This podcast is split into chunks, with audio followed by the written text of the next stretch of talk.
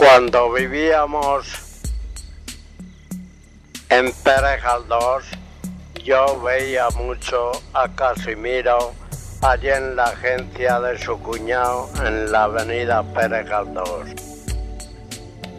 Y, le y me preguntaba, Salvador, ¿tú has estado en el pantano alguna vez? Digo, sí. Dice, ¿para qué no te pasas por allí?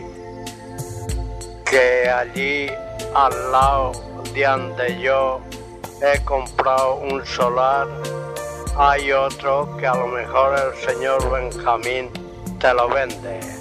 Y efectivamente, pasé por allí, hablé con el señor Benjamín y,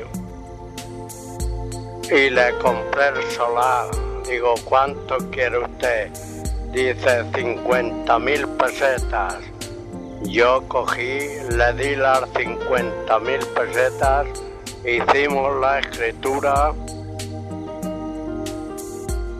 y ya me quedé con el solar. Inmediatamente contraté una máquina de de poblé de cadenas, empecé a sacar tierra de la piscina, del garaje y toda la tiraba para allá, para abajo, para el solar de enfrente.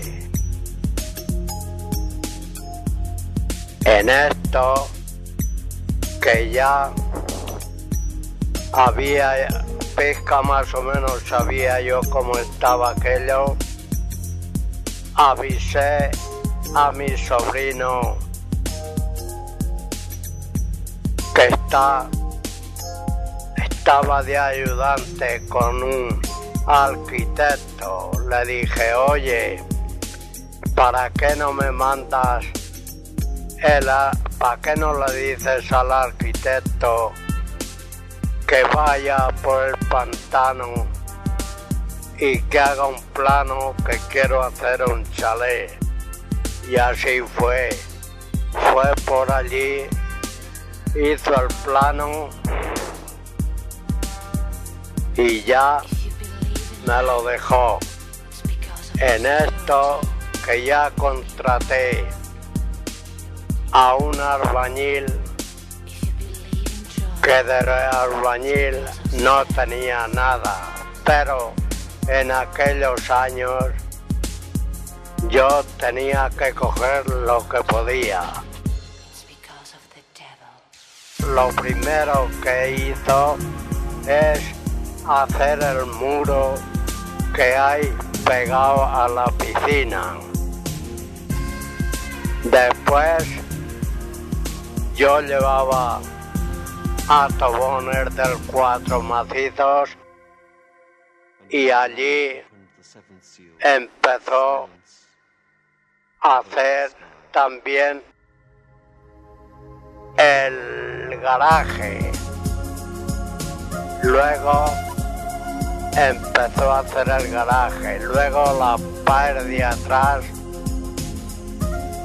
de macizo, de macizo, todo de macizo.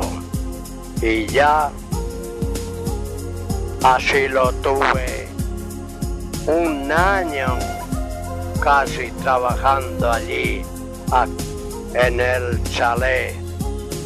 Por fin, al año, ya digo, oye, digo, la faena aquí ya se ha terminado. Dice, bueno, pues, pero yo iba a Moncada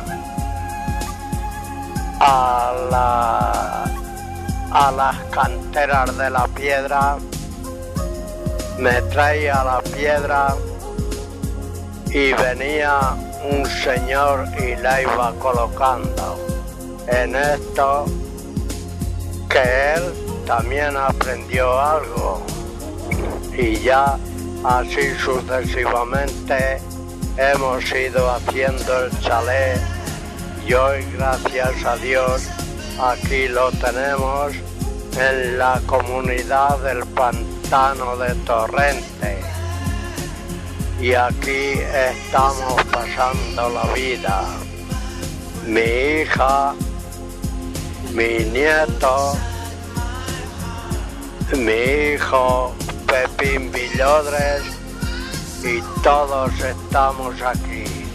Así que ya empezaré a seguir hablando. Muchas gracias.